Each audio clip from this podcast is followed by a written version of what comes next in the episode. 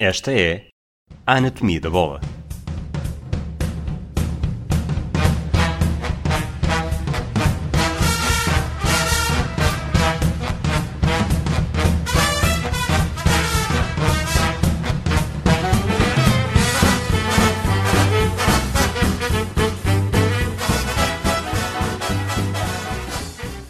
Olá, Rui Milheiro. Viva Rui Silva. Este fim de semana ficou marcado pelo Clássico de Alvalade, um empate a dois entre o Sporting e o Flóculo do Porto. Tenho aqui várias perguntas de temas diferentes para te pôr. Eh, a primeira que faço é se te surpreendeu o 11 do Sporting com João Palhinha e Mateus Nunes no meio campo. Uh, Dir-te-ia que, se, tendo em conta a nossa conversa na semana passada, sim. Uh, agora, ouvindo o Ruben Amorim antes, da, antes do jogo, ou seja, 24 horas ou um bocadinho mais que isso, antes do jogo, na conferência de imprensa prévia à partida, uh, fiquei com a ideia que poderia acontecer uma solução desse género, mas uh, acredito uh, que, pensando previamente ao jogo e à conferência de imprensa do Ruben Amorim, não era a solução que eu estava à espera, eu estava muito mais à espera que a dupla de médio centro fosse formada por João Palhinha ou Mateus Nunes, e pelo Pedro Gonçalves, que acabou por jogar um bocadinho mais à frente, já que o João Mário acabou por não entrar no 11. E também essa questão, ah, referida pelo Ruben Amorim na conferência de imprensa pré-jogo, ah, que o João Mário ainda teria que correr bastante para roubar ah, um lugar a um dos atuais titulares da equipa do Sporting. Perceba a ideia, principalmente uh, na perspectiva de motivar e não desanimar os jogadores que têm sido a opção regular para, para Rubén Amorim, mas creio exatamente, pelo desculpa, era exatamente uma, a pergunta que tinha reservada para ti, mas um bocadinho mais tarde. Certíssimo. Uh, Mário então deixa-me só, concluir, deixa-me só concluir em relação Força. ao Mateus Nunes e ao João Palhinha, que claramente a ideia de Rubén Amorim era robustecer a zona central do terreno uh, de forma a ir ao encontro daquilo que Sérgio Conceição também tinha a propor que era a questão de ser um jogo com muitos duelos, com muita agressividade e o Sporting estar mais preparado para a conquista de primeiras e segundas bolas na zona central do terreno, também uh, não uh, permitindo que se visse tanto o desequilíbrio de 3 contra 2 na zona central do, do terreno. Eu creio que passou muito pela questão do poder físico e da disponibilidade física dos dois jogadores, o tal acasalamento que Rubén Amorim acabou por fazer, de forma algo surpreendente. O João Mário o Ruben Amorim tem essas declarações e o João Mário entra bastante tarde, entra no, no terceiro momento de substituição.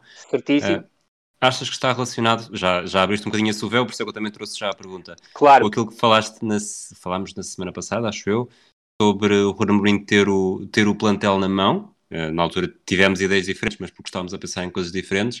E pela imagem que poderia transmitir se um jogador que agora que se agora chegasse e tivesse já o mesmo tendo tendo em vista a qualidade do Ruben Amorim, tivesse autoestrada para o 11.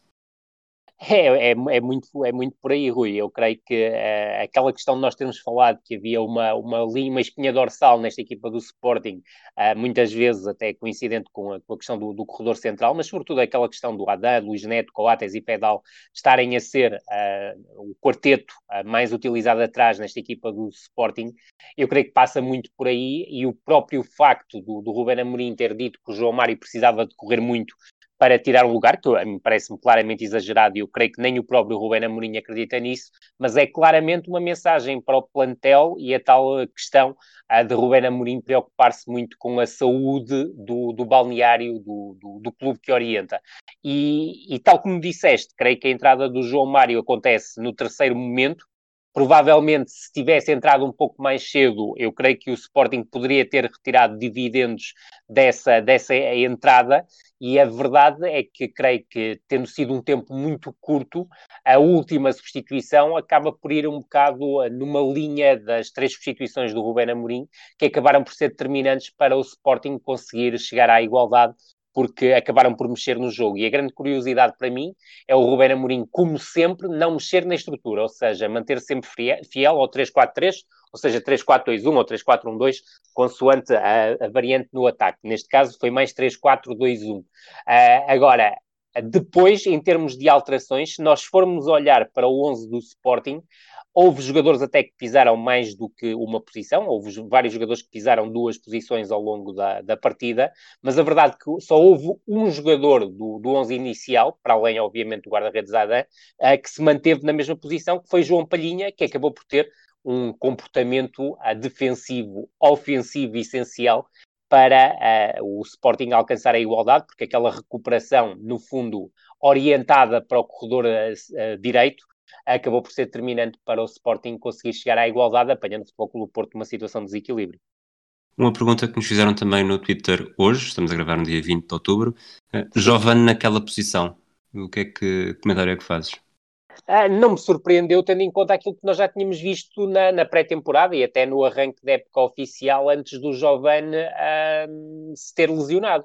Não acredito que diante do Futebol Clube do Porto uh, tenha sido a melhor opção possível, uh, bem pelo contrário, creio que o Giovanni esteve muito desinspirado, mas eu creio que vai muito ao encontro daquilo que é o perfil que, que uh, Ruben Amorim, ao não acreditar tanto no, no, no novo fixo, ou seja, no nome fixo chamado separar, porque se o nome fixo dentro da sua mobilidade, como é óbvio, fosse Paulinho, eu creio que, Paulinho do Sporting de Braga, eu creio que Ruben Amorim teria uma visão diferente. Mas eu creio que o Giovanni é sobretudo um jogador essencial como nove para o assalto à profundidade. E a verdade é que o Sporting não teve tantas ocasiões como isso para fazer esse assalto, e para além disso, pareceu-me claramente o Giovanni dos três elementos que atuaram na frente de ataque, inicialmente, Pedro Gonçalves, Giovanni e Nuno Santos, acabou por ser claramente o mais desinspirado e pareceu-me também acusar a falta de ritmo de jogo por ter estado parado praticamente no último mês. No Futebol Clube do Porto, já sabíamos que ia haver uh, dois lugares um bocadinho para disputar. Zaidu Certíssimo conquistou o lado esquerdo da defesa. Uh, no meio campo tivemos uma primeira, vou chamar-lhe uma primeira linha, Sérgio Oliveira, Uribe e Otávio, e o Luís Dias apareceu à esquerda uh, a dar muito, muito, muito que fazer uh, a Neto e a Porro, e, e, talvez já aqui antecipando também e um atacar muito esse espaço, sim. É, a fazer-nos pensar o que é que poderia ser se quando o Felipe Anderson fosse lançado para, para esse lugar, o que, que acabou por não ser uma grande estratégia. Uh, não, acabou por não ser porque o, o Felipe Anderson entra numa fase do jogo em que o Futebol Clube Porto estava mais a gerir a, a vantagem do que a procurar dilatá-la. E eu creio que o Felipe acabou por ser uh, um tanto ou quanto prejudicado pela altura do jogo em que entrou.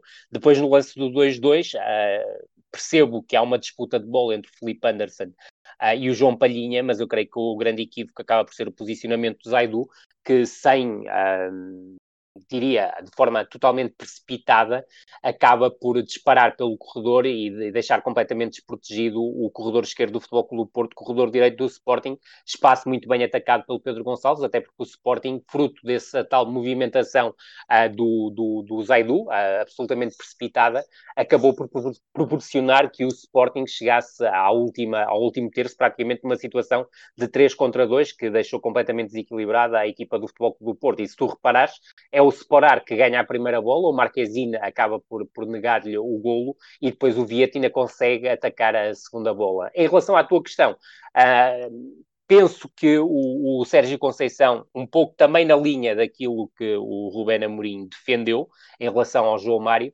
eu creio que o, o Sérgio Conceição acabou por passar um voto de confiança aos jogadores que trabalham com a equipa desde o início da temporada e também, à semelhança do Rubén Amorim, na conferência de imprensa antes do jogo, deixou antever que o 11 muito dificilmente não seria este, já que, para além de ter deixado o Sarri e o Grujic de fora por, pelo pouco tempo de trabalho que tinham até aqui com o plantel, e recordar que nós na, na, na, na anatomia da bola da semana passada tínhamos falado exatamente sobre essa questão, uh, creio que o Felipe Anderson, que tinha mais tempo, poderia ser aqui um fator uh, surpresa para o jogo da equipa do, do Futebol Clube Porto. Não foi como titular, a Sérgio Conceição optou por manter o Luís Dias, aproveitou, tam aproveitou também para manter a estrutura mais perto do 4-3-3, uh, que tem vindo a utilizar desde o início da época em jogos oficiais, e creio que foi muito nessa linha de continuidade que, que Sérgio Conceição abordou, abordou este jogo. O jogo, na primeira parte, acabou por, por lhe sorrir, uh, porque uh, dentro daquilo que foi a primeira parte, é evidente que foi o jogo todo. A verdade é que foi um jogo que não foi muito bem disputado, mas a verdade é que não foi muito bem disputado em termos de qualidade técnica, ah, porque do ponto de vista da qualidade tática e da agressividade foi um jogo ah, tremendo, ah, a que se juntaram obviamente os golos que trouxeram a emoção. Mas a verdade é que se tu olhares para os quatro golos deste jogo, praticamente os quatro golos surgem de erros individuais. e isso acaba por ser uma nota claramente dominante deste clássico, e a verdade é que não é pela questão da continuidade, na, na continuidade da aposta nos 11, que este tipo de situação fica resolvida, porque a verdade é que vivemos claramente uma temporada atípica. Esta jornada acontece já depois do fecho de, de, de, mercado, ou seja, é a primeira jornada depois do fecho do mercado, sabendo que praticamente nas duas semanas anteriores, diria 10, 12 dias anteriores, a grande parte dos jogadores, quer de Sporting, quer de Futebol do Porto, mas aqui também podíamos juntar o Benfica e várias outras equipas, estiveram ao serviço das seleções e isso não permitiu aos treinadores uh, e aos próprios jogadores uh, aproveitarem bem esta paragem para, para dir-te-ia, fortalecerem e robustecerem os seus modelos de jogo e as suas ideias, porque a verdade é que estamos numa estamos a aproximar-nos do, do, final de outubro, mas o registro de jogos ainda continua a ser muito de pré-época. Tu já falaste do segundo gol do Sporting, descreveste-o. Certíssimo. O, o primeiro gol do Sporting acaba por ser um lance, eu vou chamar-lhe casual e com uma excelente execução do Nuno Santos, mas queria concentrar-me bocadinho mais nos gols do Futebol do Porto. Pegando no primeiro gol do Uribe. Depois... só no aspecto, Rui, se me permites, em relação ao primeiro golo do, do, do Sporting. Há a questão do corte do Mbemba, eu creio que não, não é por aí. Eh, eu creio que o erro individual está na forma como o jogador que aborda o lançamento lateral, ou seja, o lance dividido após o lançamento lateral, já não me recordo se foi o Luís Dias, se foi o Zaidu Zanussi, acaba por fazer um corte que faz com que a bola volte aos pés do Pedro Porro, que faz o cruzamento para a área. No entanto, sublinhar um aspecto que nós também tocamos na última anatomia da bola. É a forma como o Futebol do Porto se concentra no corredor da bola e no corredor central, ou seja, os corredores mais próximos ao corredor da bola, mas desprotegendo muito o corredor oposto. E a verdade é que foi esse espaço que o Nuno Santos atacou e teve muito espaço para atacar e definir a finalização que está na origem do, do 1-0 por parte do Sporting. Mas vamos então à tua questão ao gol do Uribe, cruzamento do Zaidu, um grande cruzamento, parecia, parecia que estava a encarnar Alex Teles. Mas, mas a minha pergunta é até para estabelecer um bocadinho a diferença, que me parece bastante acentuada. Talvez um dos, uma, uma das partes mais acentuadas do Sporting para Futebol Clube do Porto e Benfica é a capacidade que, sobretudo Benfica, mas também Futebol Clube do Porto, têm para colocar os jogadores a aparecer na zona de finalização que não são necessariamente os jogadores mais adiantados. Percebo. E isso é absolutamente nuclear, quer no Benfica, quer no Futebol Clube do Porto, tal como referes, houve o gol do Uribe na sequência desse tipo de lance, e em Vila do Conde o Gabriel também marcou na sequência desse tipo de lance, enquanto tu ah, tens dificuldades a ver o Palhinha e o, e o Mateus Nunes, no caso deste jogo do Sporting, a, chegar, a chegarem a essas zonas de finalização. No jogo diante do Portimonense foi, do meu ponto de vista, o jogo em que nós vimos o tal 8 do Sporting a chegar mais vezes às zonas de finalização. E isso prende-se, obviamente, com a capacidade que o Pedro Gonçalves tem para se imiscuir nessa zona e ter também qualidade na definição a partir da posição 8 e chegar à área adversária. Mas estou completamente de acordo contigo, mas quando tens João Palhinha e Mateus Nunes, a tua principal preocupação não é, obviamente, teres mais um jogador em zona de finalização em lances de bola, em bola, em bola corrida. Admito que em bola parada o João Palhinha podia ter sido um argumento importante para o Sporting. Falando do segundo gol do Futebol Clube do Porto, uh, e esquecendo o, a forma como o Nuno Mendes tentou, tentou fechar eh, terminar aquele lance. Verdade, ainda que uh, começa tudo numa precipitação do Pedro Porro, uh, e era um canto ofensivo a favor do Sporting. Mas, exato, é, é exatamente aí que eu, que eu, quero chegar. O, tecnicamente, a segunda bola do canto foi do Sporting, mas tinha os 11 jogadores do Sporting nos 33 metros ofensivos, talvez no, no, terço ofensivo. É algo que não. Isto pode parecer estranho estar a dizer as coisas desta forma, porque é muito bonito falar de fora, mas até na formação se avisa que não pode ser assim, não é? É um, é um gol que não, é não estamos habituados a ver em, em, alta competição. Não, não, é verdade, e para além disso, pareceu-me, e provavelmente vais corroborar a, da minha ideia, o Futebol Clube Porto estava claramente preparado para fazer uma transição e aproveitar esse espaço a, que o Sporting estava a dar e, sobretudo, as dificuldades que o Sporting a, poderia vir a ter na, na, sua transição defensiva. E se tu reparares, o Fedal ainda consegue recuperar, mas não é um dos últimos três da equipa do, do Sporting.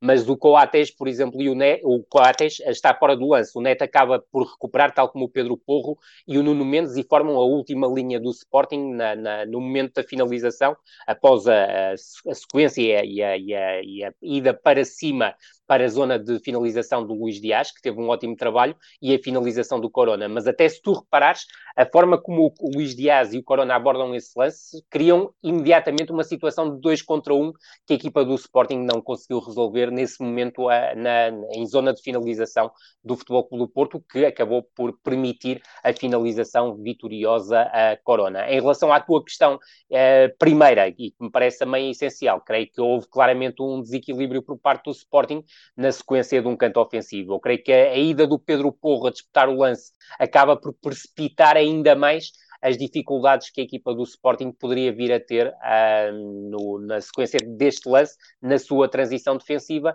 e depois, como é óbvio, o Futebol Clube do Porto disparou três flechas em direção à, à baliza adversária e criou a tal situação de 3 contra 3, que acabou também por ser fomentada pelo tal erro do, do Nuno Mendes, que acabou por não, naquela situação, não sendo uh, o, o mais bonito, provavelmente o mais eficaz teria sido mandar a bola para a bancada. Vamos entrar no, na última ronda de questões sobre este jogo. Uh, a primeira, o, o Fedal acabou o jogo a jogar como central pelo meio. Sim. Uh, obviamente foi pouco tempo, mas é assim tão estranho que tenha gostado mais dele no meio do que quando joga pela esquerda? Não acho, porque fica menos exposto e eu creio que quanto mais o Fedal está exposto, uh, mais dificuldades tem em afirmar-se. Eu continuo a achar que o Fedal tem, tem, tem capacidade para sair a jogar, Uh, ainda muito, com muito pouca confiança, do meu ponto de vista, ele pode oferecer mais. Agora, do ponto de vista defensivo, tem muitos equívocos que, que, que eu creio que, jogando como defesa central pela esquerda, uh, se tornam mais evidentes Uh, sobretudo quando tens termo de comparação e, e quando tu olhas para a pré-temporada do, do, Gonçalo Inácio, olhas também para o, jo o, jogo em que o Gonçalo Inácio entrou, uh, percebes que há alguma diferença, quer na, na, questão da construção, quer também na forma como aborda os lances. E isto uh, não deixa de ser esquisito porque estamos a falar de um jogador que está no primeiro ano de sénior, mas não há que ter medo quando os jogadores uh, podem oferecer a qualidade, e é o caso do, do Gonçalo Inácio.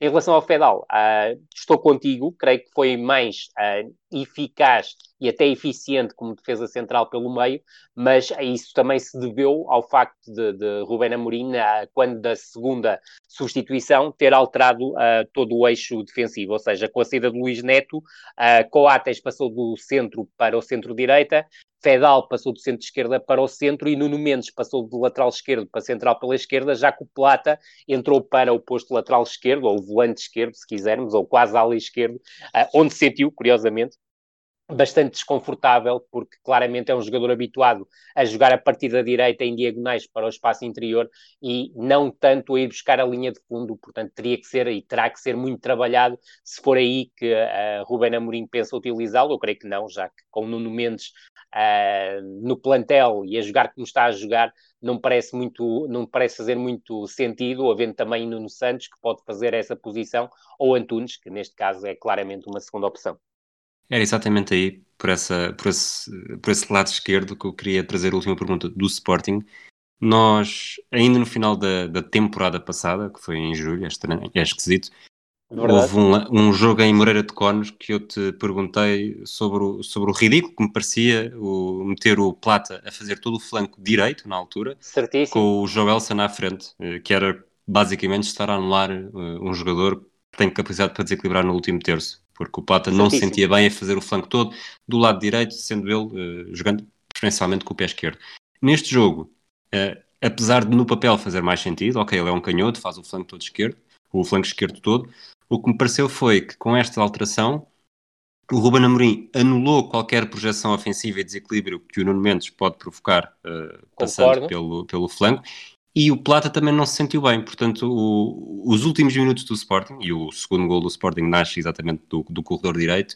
Explorar o corredor direito e explorar as debilidades do Edu. Uh, Pareceu-me claro uh, que era a opção estratégica do, do Rubén Amorim para a parte final uh, da partida. Mas estou completamente de acordo contigo eu creio que o Nuno Mendes tem que jogar sempre a, a lateral, a volante esquerdo, porque é aí que, que, oferece mais à equipa. Agora, aquilo que eu também penso é que a colocação do Nuno Mendes uh, passou também por uma forma uh, do, do, do Rubén Amorim defender um possível ataque do Futebol Clube do Porto à profundidade, tendo um defesa muito rápido que pudesse ir atrás, uh, na altura já do Tony Martinez, mas até prevendo que poderia ser o, o, o Meditaremi ainda a entrar. Creio que passa por aí essa perspectiva, pensando no, no, no, numa, numa vertente positiva da substituição, porque de resto, eu creio que uh, o Sporting no corredor esquerdo não beneficiou nada com a entrada do Plata, porque o Plata é claramente um peixe fora d'água a jogar a, como lateral esquerdo ou volante esquerdo, porque não está habituado a fazer o um movimento uh, típico do lateral, seja para ir buscar a linha de fundo,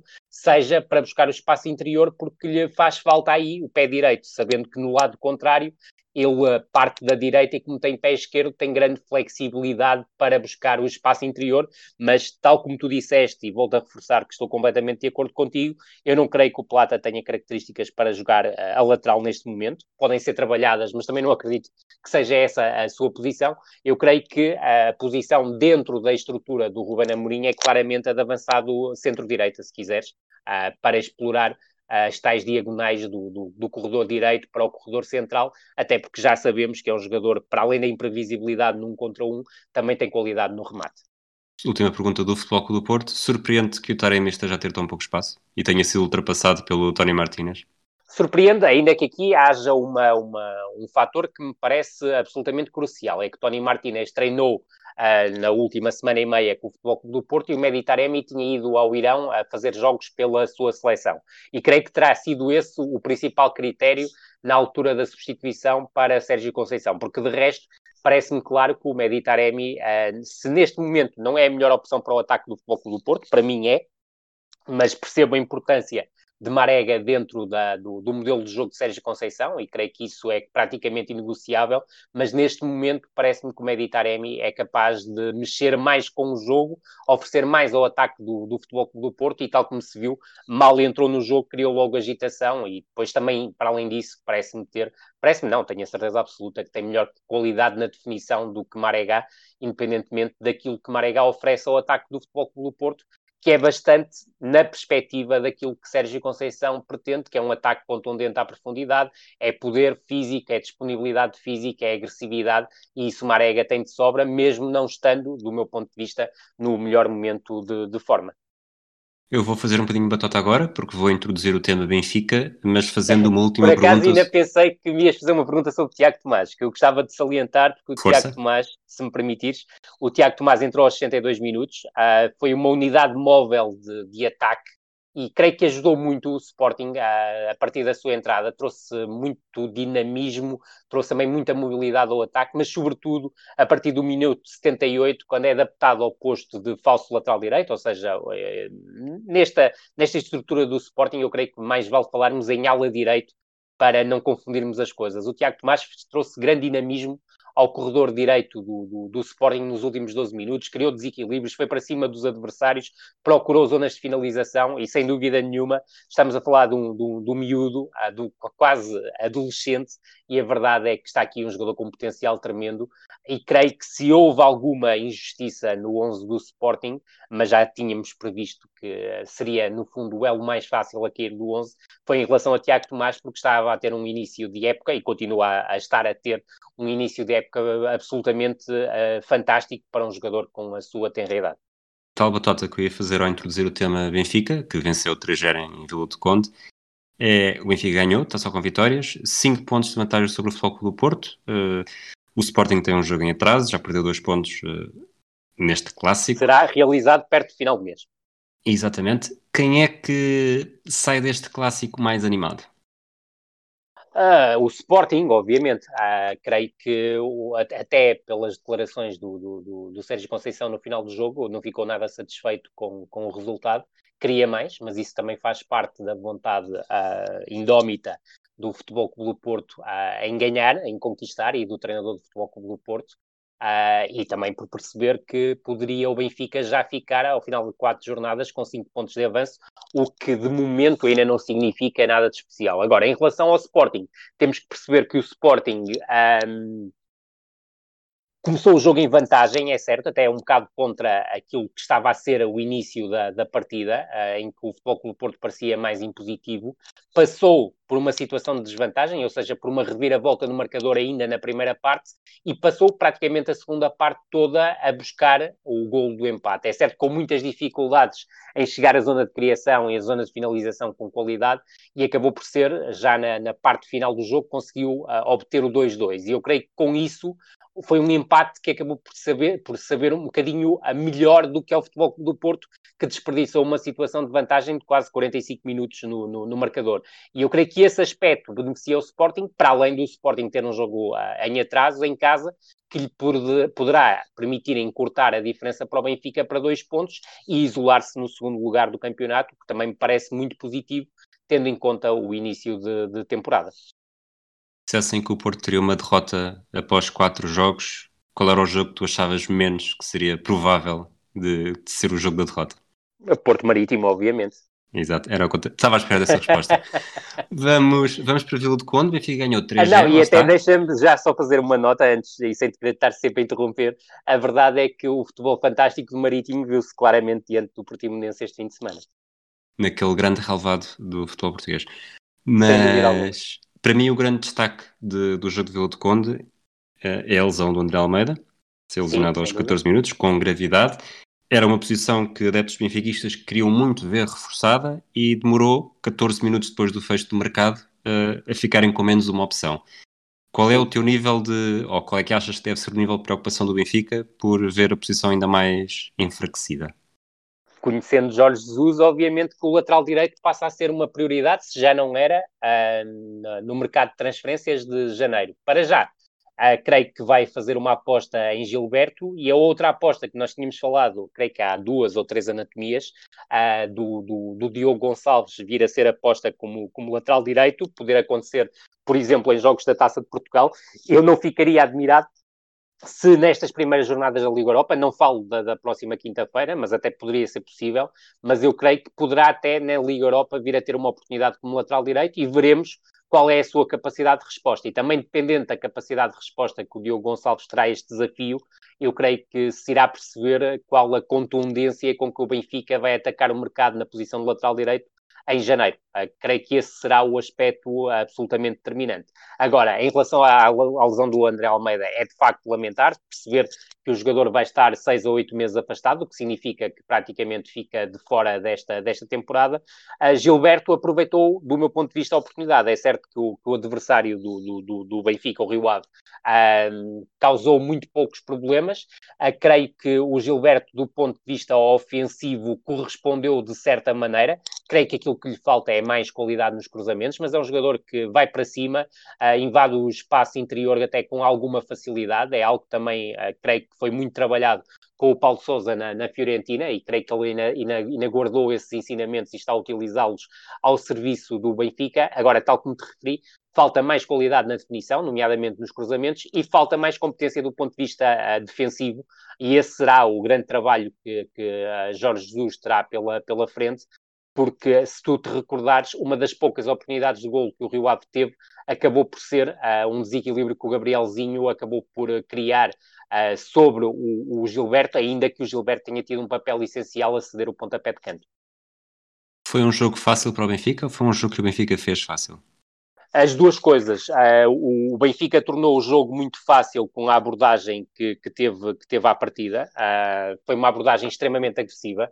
Eu creio que a forma como o Benfica pressionou alto e foi uma pressão alta a toda a largura, e esse aspecto parece-me absolutamente crucial, para além da reação fortíssima à perda, abafou bastante o Rio Ave e criou arduidades na primeira fase de construção do Rio Ave, que o Rio Ave não conseguiu dissipar. Depois, do ponto de vista ofensivo, foi também um Benfica muito contundente a atacar a profundidade, a aproveitar o espaço nas costas da última linha uh, do, do Rio Ave. E também, quando foi necessário, a urdir um futebol mais combinativo, a associar Rafa com o Everton, que esteve menos individualista que em jogos anteriores, e principalmente a dupla de ataque que é Val Schmidt uh, e Darwin, que claramente uh, nota-se que tem uma empatia, ou seja, está a acasalar à medida que Jorge Jesus de certeza que pretendia. Do lado do Rio Ave, obviamente, uma, uma grande desilusão, não é uma novidade para nós, já, já tínhamos aqui falado que uh, este alicerce de empates um, e com os jogos europeus a servirem como tónico uh, estava a esconder deficiências que esta equipa tem do ponto de vista coletivo, quer no processo defensivo, quer no processo ofensivo, e é claramente uma equipa que está muito dependente das individualidades. O Benfica coartou o espaço a essas individualidades, foi extremamente agressivo na abordagem ao jogo e o Rio Ave praticamente não, não apareceu, ah, quer do ponto de vista ofensivo, mas sobretudo do ponto de vista defensivo, acumulou erros primários que me parecem mostrar pouca qualidade de trabalho por parte de Mário Silva. Muito bem. Relativamente ao Benfica, tenho algumas perguntas aqui na manga ainda. Antes de falarmos de um jogo em que tem um jogador chamado Mangas. O Certíssimo. Valde Schmidt, 286 minutos pelo Benfica esta época. Um gol certo. a cada 71 minutos e meio. Portanto, está a tornar-se rapidamente num, num, preferido dos adeptos. E, e bem, na minha opção, na minha, na minha opinião.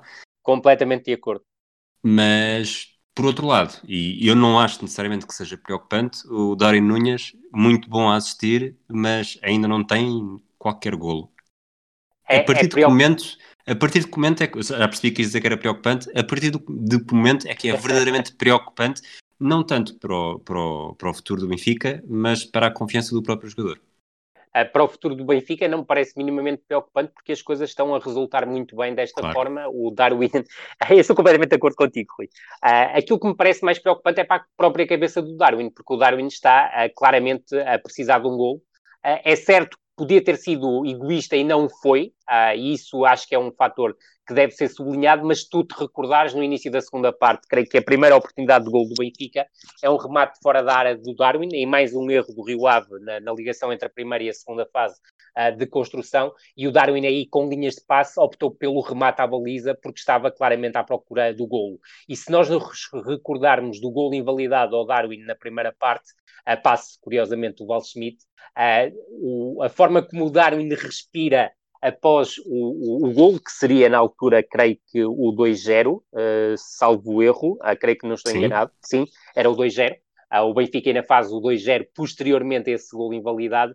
Eu creio que aquela sensação do Darwin ter marcado o golo estava a aliviá-lo. E a verdade é que o Benfica, nos últimos anos, e até nas épocas mais recentes, tem exemplos de avançados que não atingiram aquilo em termos de rendimento o que o Darwin já atingiu, isto do meu ponto de vista. Ferreira foi uma desilusão, Raul de Tomás para mim não foi uma desilusão tão grande como acabou uh, por ser rotulado quase como um flop e eu não creio que tenha sido. Uh, creio que com, com, com, outro tipo de jogar uh, teria sido muito mais beneficiado. agora, a verdade é que eu creio que o, a grande preocupação neste momento é a cabeça do Darwin, é perceber até que ponto ele vai conseguir uh, sobreviver à questão de não estar a marcar golos, estando claramente ansioso por marcá-los. Agora, do ponto de vista ofensivo, o Darwin tem sido absolutamente, eh, tem sido absolutamente incansável, tem sido um jogador tremendo no ataque à profundidade e, sobretudo, recordar-te um lance que eu acho que diz muito daquilo que o Darwin pode oferecer e que nós, até creio que foi no, no episódio inicial da Anatomia da Bola, ou se, foi no, se não foi no primeiro, foi no segundo, falamos que é a capacidade que o Darwin tem para conquistar espaço uh, em muito pouco, em, num espaço muito curto.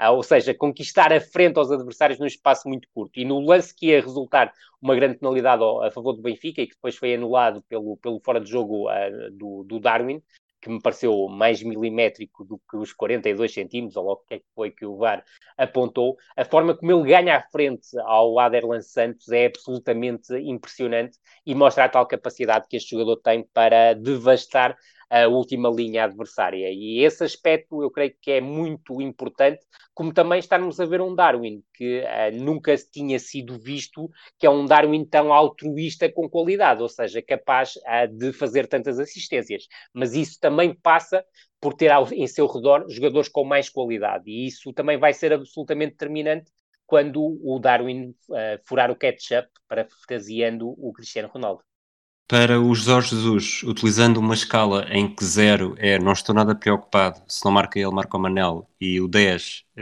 é se houver um penalti marca o, o Darwin Nunes, uh, onde é que achas que o JJ está? Eu acho que está para aí no, no 2 ou no 3, uh, Rui. Para não te dizer no 0. Achas, achas que... que se houver um penalti neste momento com 3-0 ou 2-0 no marcador, ele não pode tomar a iniciativa, o JJ, de deixar o Uruguai marcar?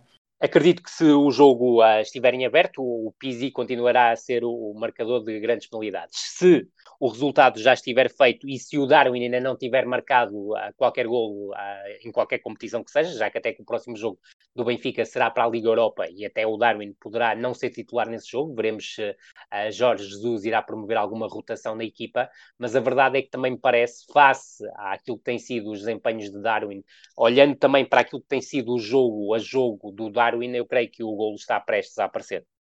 E não de bola parada, Rui. Ok, vamos. É assim, nós costumamos falar do Sporting Braga. O Sporting Braga venceu o Nacional por 2-1, repetiu o 11. Certíssimo. Uh, eu quero ir já para o Boa Vista Vitória de Guimarães e depois, se for preciso, incluir o Braga na, na ronda, na ronda da jornada. Exatamente. O, o Vitória estreou o seu novo treinador, ganhou um zero. Certo. O Boa Vista, de alguma forma, começa a dar assim uns toques de, de desilusão Sendo Concordo. certo que muita gente nova e não é o mais fácil, e não jogou o Angel. Uh, e não só muita gente nova, é jogadores demasiado jovens e isso uh, tem um preço de, de, latitudes muito diferentes. Depois, a pergunta que eu te queria, a pergunta que eu reservei para este jogo, uh, que é do lance do, está relacionado com o lance do golo, um, e é bastante complexa porque tem um lado mais abstrato, mais teórico e outro lado mais, mais específico com este lance. Eu tenho ideia e, e, sei que há mais gente a pensar assim e sei que há gente que pensa exatamente o oposto, que é o, a saída a jogar, a saída a jogar logo desde o do pontapé de baliza com a mudança de regras recente, uh, pode ter uh, vulgarizado um bocadinho a coisa com... Às vezes parece-me que nem sempre o risco é bem, é bem, é bem qualificado. É bem qualificado. Certo. E, e sendo certo que esta saída pelo pontapé de baliza é capaz de, neste momento, ser o, o, terreno mais fértil que o futebol tem para criar algo novo? Sim, é o que, Parece, é o que eu acho. É. Pareceu-me que o Vitória conseguiu, portanto, algo que se tem falado também é as equipas começam, isto faz com que o, a equipa que está a atacar consegue sair logo desde a pequena área, que é algo de, da grande área, que algo antes não acontecia, mas a equipa que está a defender também começa a pressionar mais à frente e abre espaço mais atrás.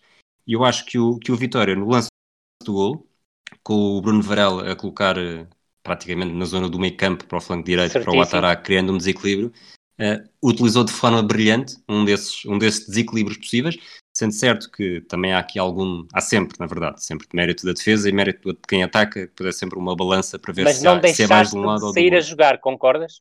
Não deixei de sair a jogar, exatamente. Mas o que me parece é que há uh, demasiada, recuando à, à ideia inicial, uh, uma vulgarização da saída curta, mesmo quando essa saída não parece ser a mais inteligente. E o Vitor aqui mostrou que há outra forma de sair, sendo continuando a ser a jogar, mas que não é obrigatório ser ali aquela saída curta que me faz lembrar o treinos, treinos antigamente em que não, nós agora queremos sair a jogar, portanto vamos, e depois se for preciso é aquela circulação em U para um lado e para o outro e sem a, sem a noção de risco, quando é num treino, sem a noção de risco no jogo é muito, é muito mais elevada e, e acaba por ser aqui um, uma lufada de ar fresco a mostrar que há outras formas de sair a jogar e que, como se viu, uh, criou um desequilíbrio que foi, que foi decisivo até ao, ao momento do gol.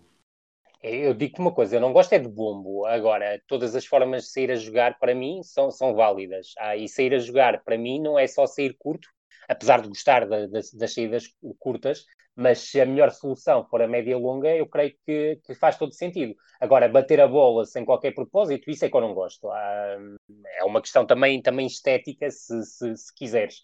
Agora, eu não creio que o Bruno Varela tenha feito aquele lance sem ser trabalhado. Aquele lance é trabalhado. Se tu olhares, e se calhar tiveste a oportunidade de ver no, no fim de semana, ou pelo menos o resumo do, do Manchester City e Arsenal, uh, visto várias vezes a equipa do, do, Manchester City a procurar um tipo de saída similar à do Vitória. Eu creio que não deixa de ser ah, uma saída a, a jogar. Agora, tu tens que criar alternativas também à saída curta, senão torna-se bastante previsível, porque hoje em dia todos os adversários, ah, ou quase todos os adversários, preparam os jogos, olham para aquilo que tu fizeste e já, já estão à espera que algo aconteça.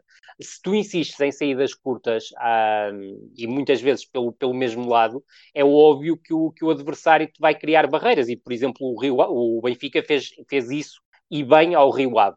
Agora, aquilo que me parece é que uma saída mais média ou longa, como foi o caso da, do, do Varela, sem bater a bola na frente, parece-me extremamente inteligente e, do meu ponto de vista, tão esteticamente interessante uh, que, como a saída curta. Não tenho nada contra essa variação da flexibilidade, desde que o objetivo seja jogar futebol uh, e, e, manter ligações entre os jogadores.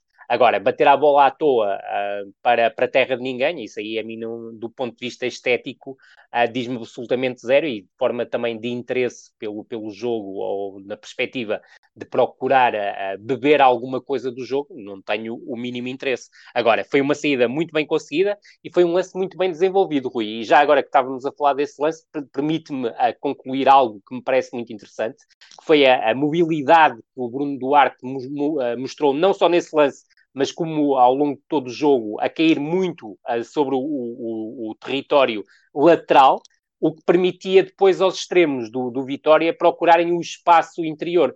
E eu creio que isso foi muito conseguido e o gol é um excelente exemplo disso, com o Bruno Duarte a conseguir levar, a, conseguir ganhar a linha de fundo, a arrastar e a atrair um, um, um dos defesas centrais do Boa Vista e depois a fornecer a assistência para algo delicioso do Edwards, que é receber a bola no, pré, no pé mais forte e depois fazer a definição com o pé mais fraco, mas uma definição absolutamente superlativa do extremo inglês da equipa do, do Vitória.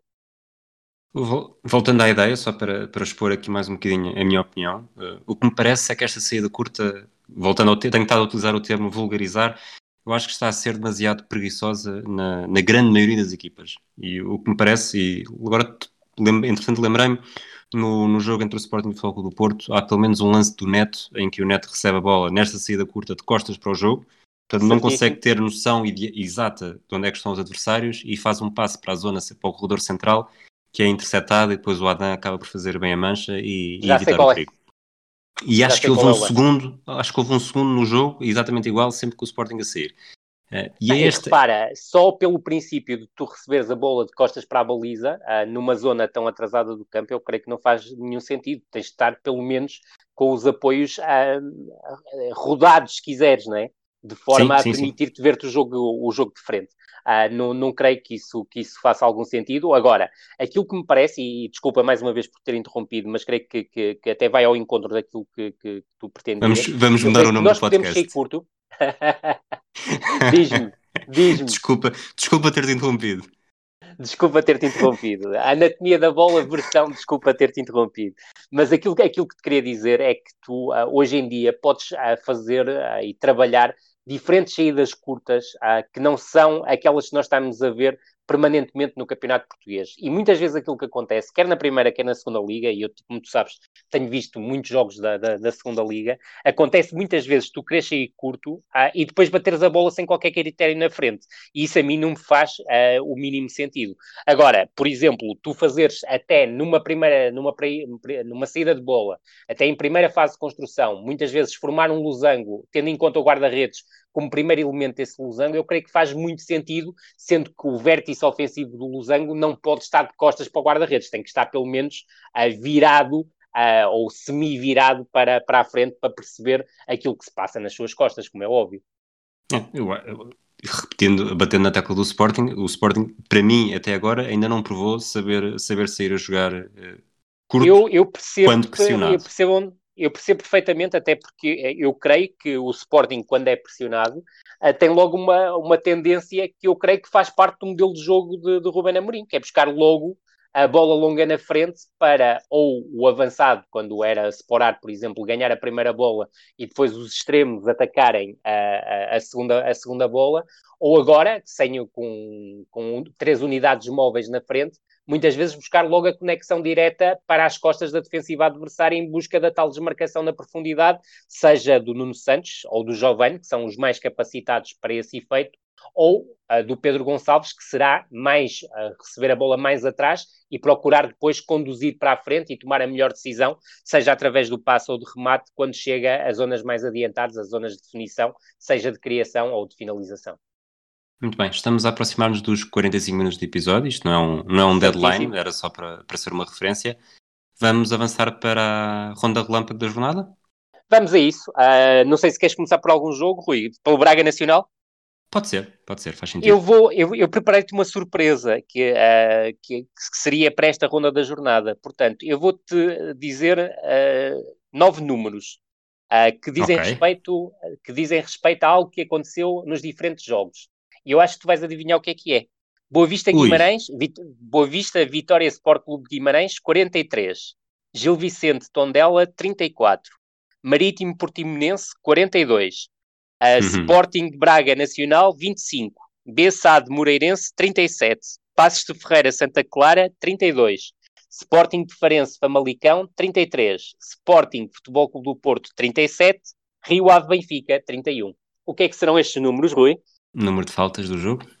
Exatamente, portanto, uh, o campeonato segue a um ritmo absolutamente alucinante a nível das faltas e até, se quiseres por curiosidade, uh, dei-me esse trabalho, remates enquadrados uh, nos diferentes jogos. Boa Vista Guimarães 3, Gil Vicente Tondela 5, Marítimo Portimonense 7, Braga Nacional 9, Bessade uh, Moreirense 9, Passos Ferreira Santa Clara 9, Sporting Farense Famalicão 11, Sporting Futebol Clube do Porto 10, Rio Ave Benfica 8. Uh, ah, nós gostávamos é que o número de faltas uh, fosse coincidente com o número de ataques, uh, para não estarmos a falar de remates, também para não se rematar de todo o lado. Mas a verdade é que já estamos com vários jogos a aproximar-se da brilhante média de uma falta a cada dois minutos. E isso quer dizer muito sobre a qualidade dos jogos e os 43, as 43 faltas no Boa Vista, Vitória de Guimarães, e as 42 faltas no Marítimo Portimonense, eu creio que já ultrapassam e muito uh, o, o bom senso.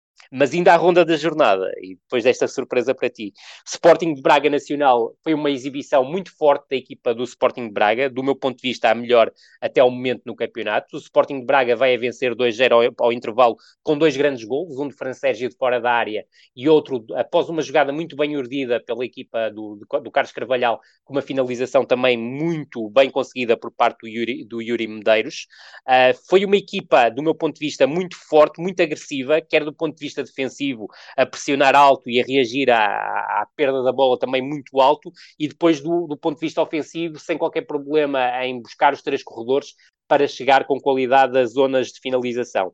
Na segunda parte, o Braga também esteve mais perto do 3-0, criou várias oportunidades para o, o, fazer, mas acabou por ser o Nacional perto do fim a reduzido para 2-1 com um golo do, do Nuno Borges, um jogador que tem uma história de vida absolutamente incrível, na sequência de uma perda de bola do, do Fran Sérgio. No entanto, faltavam 4 minutos mais os descontos, mas o Nacional não teve capacidade para criar mais problemas à equipa do Sporting de Braga, que teve uma vitória demasiado curta, do meu ponto de vista, para a qualidade do jogo que apresentou. Gil Vicente Tondela, desculpa, o empate... Desculpa ter interrompido, desculpa ter interrompido. Sim, sim, mas sim, sim, sim. já que falaste do, do Bruno Borges, há um, um grande texto que saiu no Mais Futebol neste, neste dia que estamos a gravar, dia 20 de outubro. E aproveito ainda não tive a oportunidade de ver. Aproveito para te fazer também uma pergunta sobre o Sporting Braga. O Carlos Cavalhal só faz três substituições. A terceira substituição é um minuto do fim. Um, o que, é que achas que isto pode significar também? Eu creio que uh, mostra confiança no 11 que jogou, quer dar minutos a esse 11 que jogou e provavelmente uh, depois de amanhã, ou amanhã para quem nos ouvir, uh, teremos alguma rotação no 11 do Sporting de Braga, com vários jogadores também a fazerem provavelmente 75, 80 minutos uh, no jogo europeu, que depois não serão utilizados no jogo campeonato. Mas é só, do meu ponto de vista, uh, uma antecipação daquilo que pode acontecer, até porque não temos grandes referências do Carlos Carvalhal a esse nível, porque a verdade é que no Rio Ave, na época passada, não disputou as competições europeias, qualificou sim o Rio Ave para as competições europeias. Mas é uma curiosidade e provavelmente ou seguramente na próxima semana falaremos sobre isso. Gil Vicente Tondela, creio que acaba por ser uma igualdade feliz para a equipa do, do Tondela e infeliz para o Gil Vicente. Destacar-te a expulsão uh, do, do Babacar Niasse aos 12 minutos, que colocou muito em risco a equipa do Tondela, uma falta até algo disparatada do meu ponto de vista. Uh, Destacar-te que o Paco Aessaran, uh, na primeira parte, não soube jogar com 10 jogadores, montou a equipa ou remontou a equipa numa espécie de 5-4-0 e, e, a equipa não tinha ponta por onde se, se pegasse, nem defendia bem, nem atacava bem, e seria difícil atacar face às poucas unidades que tinha Brasil na frente de ataque. Quem dera, ao tom dela. Sem ponta. sem ponta e sem guarda-redes, mas quem dera o tom dela. Mas uh, sublinhar que as alterações que fez ao intervalo, uh, introduzindo depois ou reintroduzindo aqui o 4-4-1, uh, ah, mudaram um bocado o cariz do jogo. No entanto, o tom dela chega ao empate no único remate enquadrado que faz e ao longo do jogo só faz dois remates à baliza do Gil Vicente. Eu creio que o Gil Vicente merecia um bocadinho mais neste, neste jogo, mas creio que estando em vantagem numérica mais de 80 minutos, contando com o período de descontos, podia ter feito claramente uh, mais, uh, sobretudo após o golo do empate do Tondela, e aí notei uh, falhas ainda na, na ligação, principalmente para chegar com qualidade às zonas de finalização. Marítimo Portimonense, uh, um jogo bem fraquinho, uh, não seria também de esperar outra coisa, tendo em conta também as condições do relevado às quais normalmente tu te referes e muito bem. O Marítimo foi a equipa que procurou atacar mais numa fase inicial do jogo, mas sem criar grande, grande perigo. chega à vantagem numa grande penalidade um bocado insólita, com o Rodrigo Pinho inevitavelmente a marcar o golo, e depois o Portimonense acaba por reagir muito bem à situação de desvantagem no marcador tem um lance pelo Denner uh, em que o Amir faz uma das defesas da jornada, é uma defesa espetacular que eu aconselho a que todos vejam e depois consegue a reviravolta no marcador com golos do Denner e com golo do Anderson. Uh, e salientar que o golo do Denner acontece na sequência de um pontapé de canto, portanto, cá está a importância das bolas paradas nos jogos do Campeonato Português e o golo do Anderson surge na sequência de um trabalho no corredor esquerdo com finalização do jogador que sai uh, da ala contrária para a zona de finalização. Portanto, uma moda uh, que uh, no futebol português também se explora bastante e é bem explorada na maior parte das vezes. Já é no domingo, o Bessade 0, Moreirense 0, o nulo não dá ideia do, do, jogo que nós vimos. Pode não ter sido um jogo muito bem jogado do, do ponto de vista técnico, mas foi um jogo com muita baliza. A 15 remates do, do Belenenses, 8 remates, do, 15 remates da Bessade, 8 remates do Moreirense. Uh, uh, salientar que uh, o papel dos dois guarda-redes foi absolutamente determinante. Grandes exibições do André Moreira, grande exibição, mais uma do, do Mateus Pazinato, e salientar outra das defesas da jornada, o remate do Ruben Lima, que o Mateus Pazinato, aos 86 minutos, impede que seja o golo da Bessade.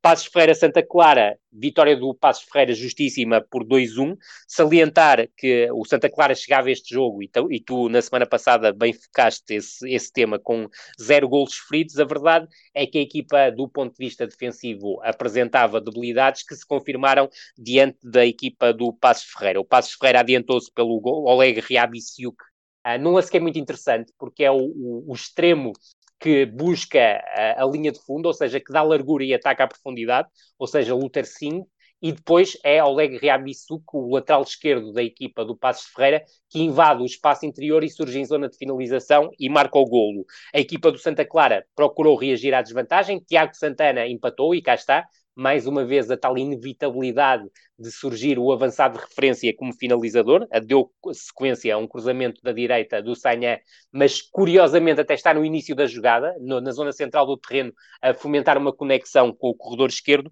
e depois a equipa do Passos de Ferreira, pouco a seguir, acaba por conseguir chegar ao 2-1, novamente sequência de um cruzamento do, do corredor esquerdo, cá está uma dificuldade que Santa Clara teve neste jogo, e depois o Douglas Tanque, depois de ter conquistado uma primeira bola, se me permitem a expressão, acaba por conquistar uma terceira bola que transforma em golo depois de um ressalto, eu creio que foi no Luís Carlos, mas é um ótimo trabalho do Douglas Tanque no, no jogo em que nos instantes finais da partida se, já se estreou o israelita Dorian, que nós aqui destacamos uh, na semana passada ou há duas semanas, Rui, já não, já não tenho a certeza.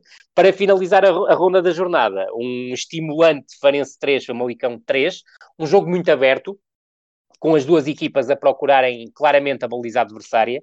O Farense entrou melhor, tirando partido dos lances de bola parada, marca dois golos na sequência de cantos da esquerda, dois golos que curiosamente não são fotocópias, mas mostram as dificuldades do Famalicão uh, no momento uh, da bola parada defensiva, na defesa da bola parada defensiva.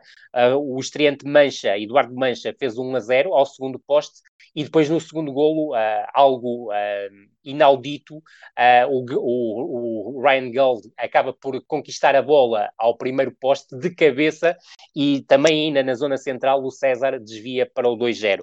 a verdade é que o Famalicão sentiu dificuldades a reagir e recordar que o Diego Souza, por exemplo, foi um dos jogadores que se estreou neste jogo e acabou por ser substituído ao intervalo, mas a verdade é que as substituições que o, o João Pedro Souza operou ao intervalo acabaram por trazer mais qualidade a esta equipa do Famalicão. Destaca a entrada do Gil Dias para fazer todo o corredor esquerdo, isso foi um, um importantíssimo fator de desequilíbrio na equipa do, do Farense, mas também de Ivan Raume, um jogador uh, que me parece muito interessante, um médio-centro que veio do Málaga e que para mim também poderá ser uma das revelações do, do campeonato dá-se a reviravolta total no marcador, salientar Ruben Lameiras de grande penalidade, Ruben Lameiras depois, já sem ser de grande penalidade em bola corrida, a fazer o 2-2, e depois outro dos grandes golos da jornada, um trabalho individual fantástico do Bruno Jordão, a fazer o 3-2. Pelo meio, o Farense tinha enviado uma bola ao poste pelo, pelo Mancilha, Mancilha que acaba por fazer o 3-3, numa altura em que o Famalicão já estava reduzido a 10 unidades, já creio que no terceiro ou quarto minuto, quarto minuto da, da, compensação, num lance em que a equipa do Farense consegue aproveitar as costas da defensiva do Famalicão, que estava algo adiantada, para chegar ao 3-3, 3-3 que me parecem dar o colorido certo quer ao jogo, à, à, forma como os dois uh, treinadores abordaram a partida, ou seja, um futebol muito aberto, mas também a justiça, porque a equipa do Farense, do meu ponto de vista, na primeira parte, tinha sido claramente superior à equipa do Famalicão e a derrota uh, seria um castigo muito pesado para uma equipa que procurava e conquistou finalmente o seu primeiro ponto no campeonato, antecipando já que na próxima jornada volta a jogar em casa contra um dos candidatos à Europa, neste caso o Rio Ave, que sai da tal derrota diante do Benfica e de um jogo muito pobre. Estás pronto para o pior tipo de pergunta que eu te posso fazer? Vamos a isso. eu sei que a pior, a pior pergunta que podem fazer é pedir para responder apenas um nome e, e eu, o que eu te vou pedir é jogador revelação, mas apenas nestas quatro jornadas, mas fora de, de não só dos mais conhecidos, como daqueles que tu também já tinhas apontado como possíveis revelação no início da época. Qual é o que te está Isso a é surpreender é... mais? Isso é bem complicado. Pode dizer nenhum. Fora... Pode, pode, não, pode não. dizer que disseste tantos no início que não, não é há que, nenhum fora é desse. É que, é que eu disse, eu disse praticamente todos os jogadores que, do meu ponto de vista, têm, têm sido têm sido chave uh, neste início de, de temporada. Uh, então, e alguns vou... que ainda nem sequer foram. Uh, eu diria que o melhor jogador, não, não, mas eu diria isto, e até porque se notou claramente a sua ausência no, no jogo desta semana, o melhor jogador, o jogador mais surpreendente, apesar de eu já o ter destacado, é claramente o Angel Gomes, para mim. Agora, vou-te aqui o efeito surpresa, eu vou-te uh, colocar num jogador que na época passada teve alguns momentos muito interessantes, mas depois acabou por perder a titularidade, e creio que é um jogador que está a fazer uma época, um início de época muito interessante, que é o Ruben Lameiras do, do Famalicão, um canhoto que joga a partir da direita e que agora, sem a concorrência do Diogo Gonçalves, sem a, também a presença do, do Fábio Martins, uh, sem também todo o, o, poder também o Pedro Gonçalves e até o Racites tinham nesta equipa do, do Famalicão, está a soltar-se e está a ganhar protagonismo e eu creio, muito para além dos dois golos que apontou diante do, do Farense, tem sido uma, uma unidade nuclear na equipa do Famalicão neste início de temporada. Espero ter satisfazido a tua curiosidade. Sim, sim, dou-me dou por satisfeito, não sei se as pessoas que nos ouvem também. Uh, por falar em pessoas que nos ouvem, uh, hoje, quando, quando anunciei, quando anunciámos que, o, que só íamos gravar o episódio esta noite, houve rumores de que estávamos à espera de ouvir aquilo que o Pedro Varela tinha para dizer no podcast Fever Pitch sobre o, sobre o clássico, para depois nos inspirarmos. Queres responder a essas acusações? Epá, eu confesso-te que não pude ouvir o, o, Fever Pitch. Reparei que o João Gonçalves estava em direto, porque, porque somos amigos uh, pessoais, mas também, na, obviamente, nas redes sociais. Mas estava a coincidir com jogos de futebol. Eu estava a ver um ultra estimulante Chaves Oliveirense.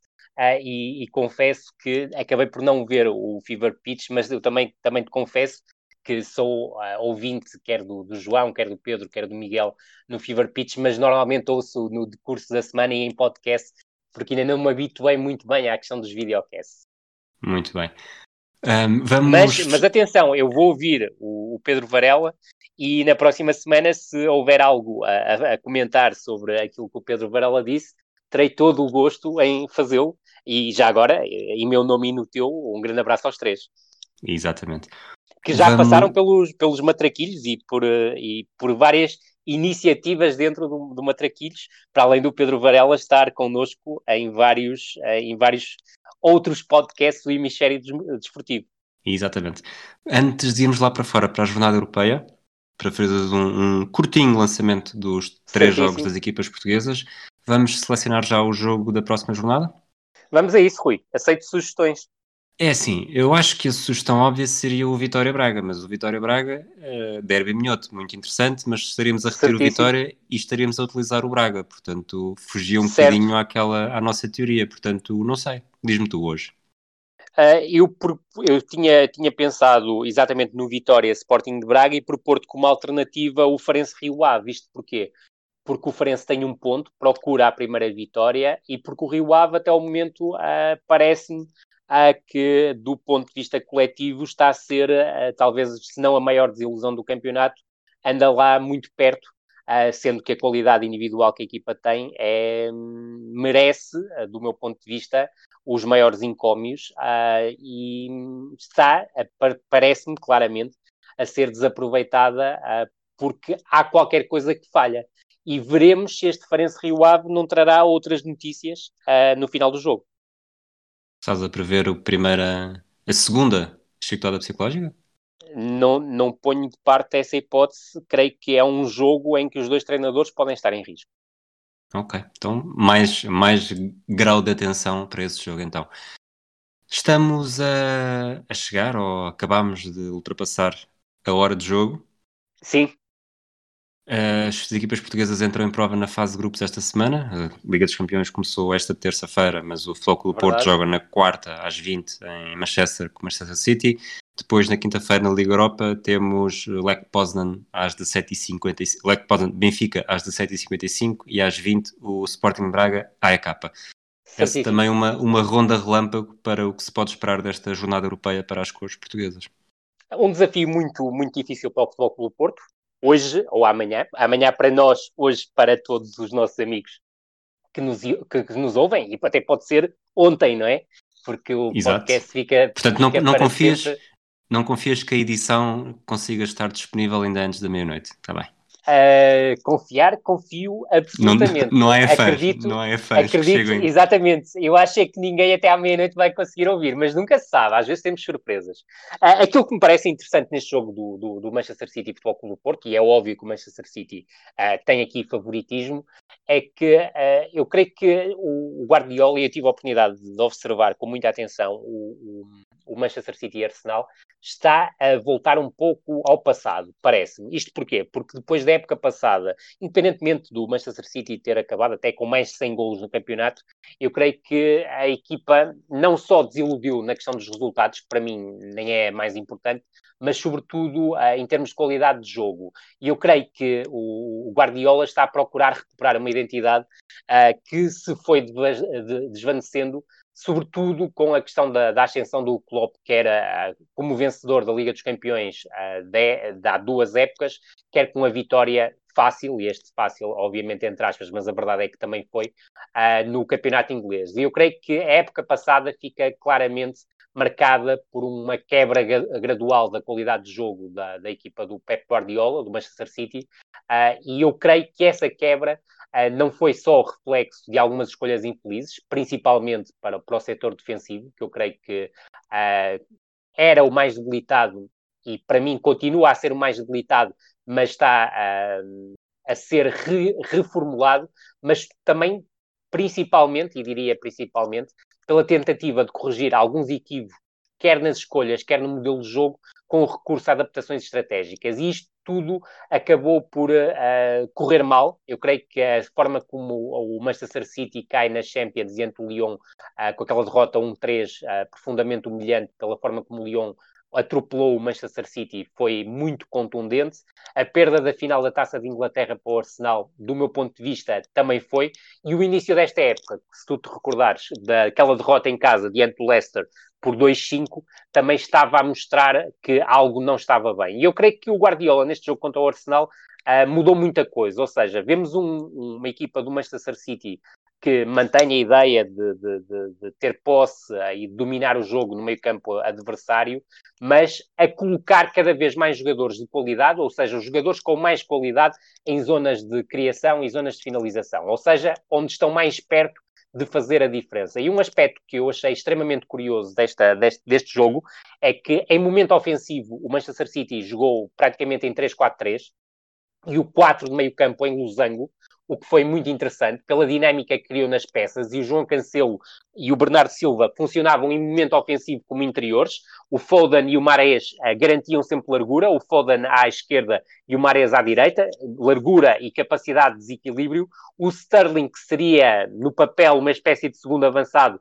passava para médio ofensivo, ou seja, para vértice ofensivo do, do losango, e criava, ou procurava criar e fomentar espaços nas entrelinhas, que a equipa buscava muitas vezes. O Kuno Agüero, obviamente, ficava como referência ofensiva, e depois a saída a três era feita pelo Walker pelo centro-direita, pelo Rubem Dias pelo centro e pelo Ake como central pela esquerda. E curiosamente, quando o Arsenal apertava com três jogadores, ou seja, fazia uma pressão em busca do 3 contra 3 na primeira fase de construção, a equipa do Manchester City baixava o seu pivô defensivo, Rodri, e estava sempre em permanente superioridade numérica.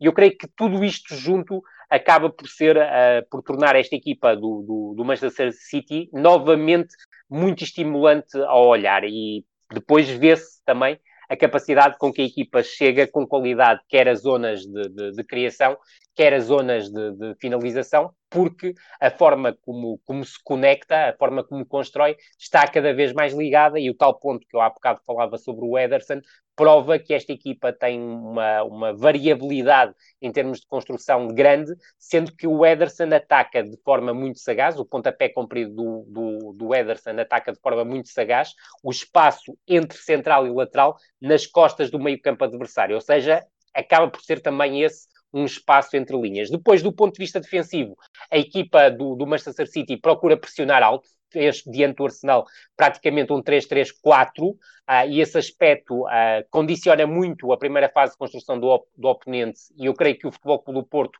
terá que estar precavido para essa situação, e creio que o Futebol Clube do Porto, se conseguir ultrapassar essa primeira fase de pressão, depois pode buscar a profundidade com incisividade e aproveitar até o facto da última linha do Manchester City estar demasiado subida, uh, e depois, quando está em zonas mais médias ou mais baixas, a equipa do, do, do, do Manchester City, por norma, reorganiza-se num 4-4-2, mas muito compacto uh, e a ceder muito pouco espaço entre linhas.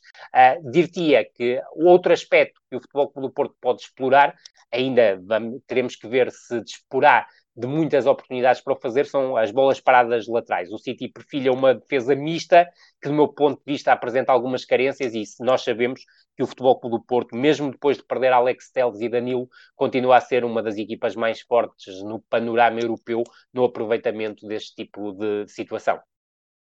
Muito bem, vamos para o Lech Poznan Benfica. Exatamente, eh, em relação aos jogos da Liga Europa, o Lech Poznan, o Benfica é favorito. Eu creio que se o Benfica, eh, mesmo jogando fora, Uh, creio que se o Benfica fizer uma exibição com algumas similitudes àquilo que aconteceu em Vila do Conde, pode mesmo causar muita moça na equipa do Lech Poznan. Salientar que esta equipa do Lech Poznan tem uh, Pedro Tiba, como médio centro, é uma unidade nuclear do meio campo. Uh, é uma equipa que defende mal, tem duas baixas no setor defensivo, ou seja, os dois centrais habitualmente titulares não vão defrontar o Benfica, e a equipa procura recuperar o terceiro central, que está também lesionado, uh, para defrontar o Benfica, sendo que está em dúvida. É, é o, curiosamente, é o capitão da equipa, é o norueguês Rogne, sendo que o único central que está apto é o quarto central, que é o Dejevski.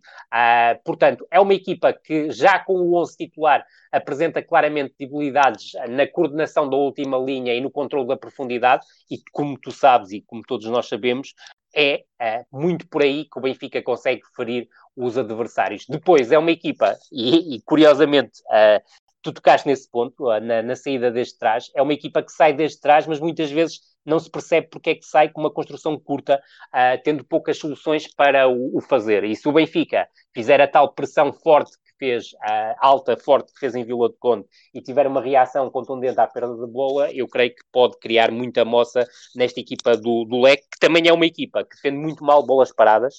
Uh, a equipa até no início da época defendia de forma individual, agora defende misto, mas não me parece uh, que ainda esteja muito coordenada.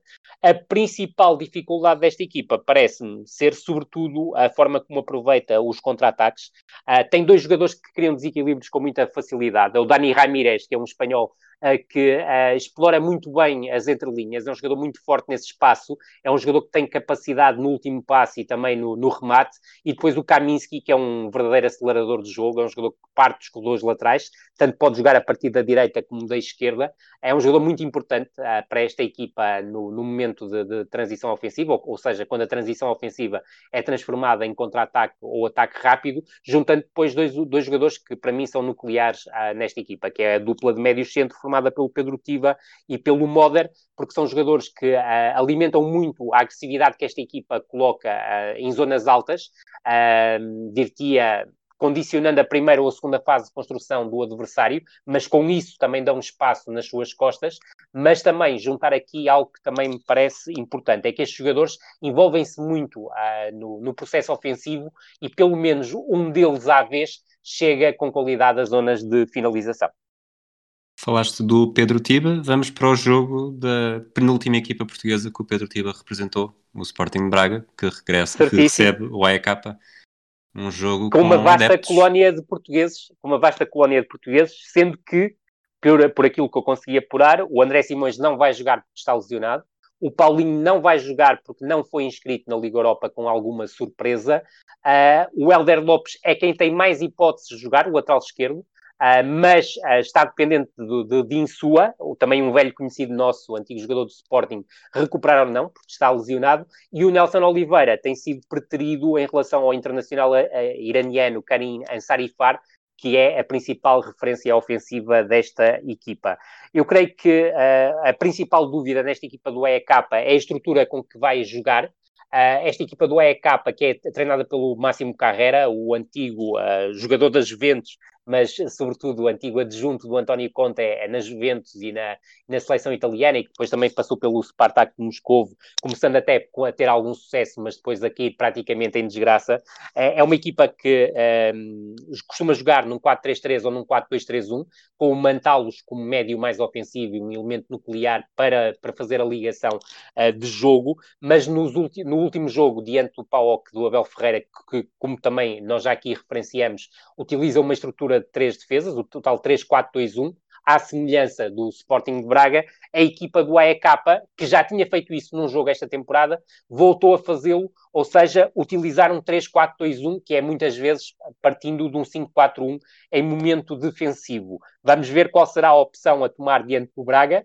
Dir-te-ia que o que coincidiu nestes dois jogos para além do facto das duas equipas adversárias jogarem com, com, com estruturas com três defesas, ou três defesas centrais, no caso, uh, foi o facto de Mantalos não poder jogar, e Mantalos vai jogar diante do Sporting de Braga porque está recuperado, e por norma, quando Mantalos joga, há três médios, porque Mantalos é claramente um médio de características ofensivas que se sente mais confortável no corredor central, tendo dois jogadores nas suas costas, e eu creio que poderá passar muito por aí a opção do, do, do treinador italiano da, da, formação grega, mas salientar que a equipa do, do, do, PAOK tem debilidades do ponto de vista defensivo, principalmente na defesa dos corredores laterais, quer em organização, quer em transição, e é uma equipa que nota muitas debilidades uh, na cobertura do segundo posto, por deficiências dos, dos laterais, Uh, depois, uh, salientar que, do ponto de vista ofensivo, é uma equipa que no seu campeonato até está habituada a jogar em ataque posicional, procurando muito prescrutar os corredores laterais, mas eu creio que no jogo diante do Sporting de Braga vai ser mais perigosa na exploração uh, dos contra-ataques e dos ataques rápidos, tirando partido da forma como os jogadores da frente ligam com muita facilidade, ou seja, mantá-los mais pelo centro. Livaia, que é um falso extremo esquerdo que surge muito em zona central para conquistar uma primeira bola, para depois, uh, no ataque à profundidade, surgir principalmente Ansari Far, o tal internacional iraniano, e uma das aquisições de última hora desta equipa do AEK, uh, que é o Tankovic, que era um jogador que estava claramente em destaque uh, na Suécia, era uma figura de proa do Hammerby e que chegou a esta equipa do, do, do AEK dia 5 de outubro, mas que já foi titular no último jogo. É um jogador com golo ah, e que me parece ser uma opção muito interessante para esta equipa do, do AEK. Isto está tudo feito. Voltamos na próxima semana, não é? É isso mesmo, estamos de volta na, na, próxima semana. Veremos em que dia, porque a próxima semana também vai ser muito agitada, mas em tempo oportuno uh, avisaremos todos sobre o, a data do nosso regresso. Um abraço a todos e até à próxima. Grande abraço a todos, até, até breve. Esta é a Anatomia da Bola.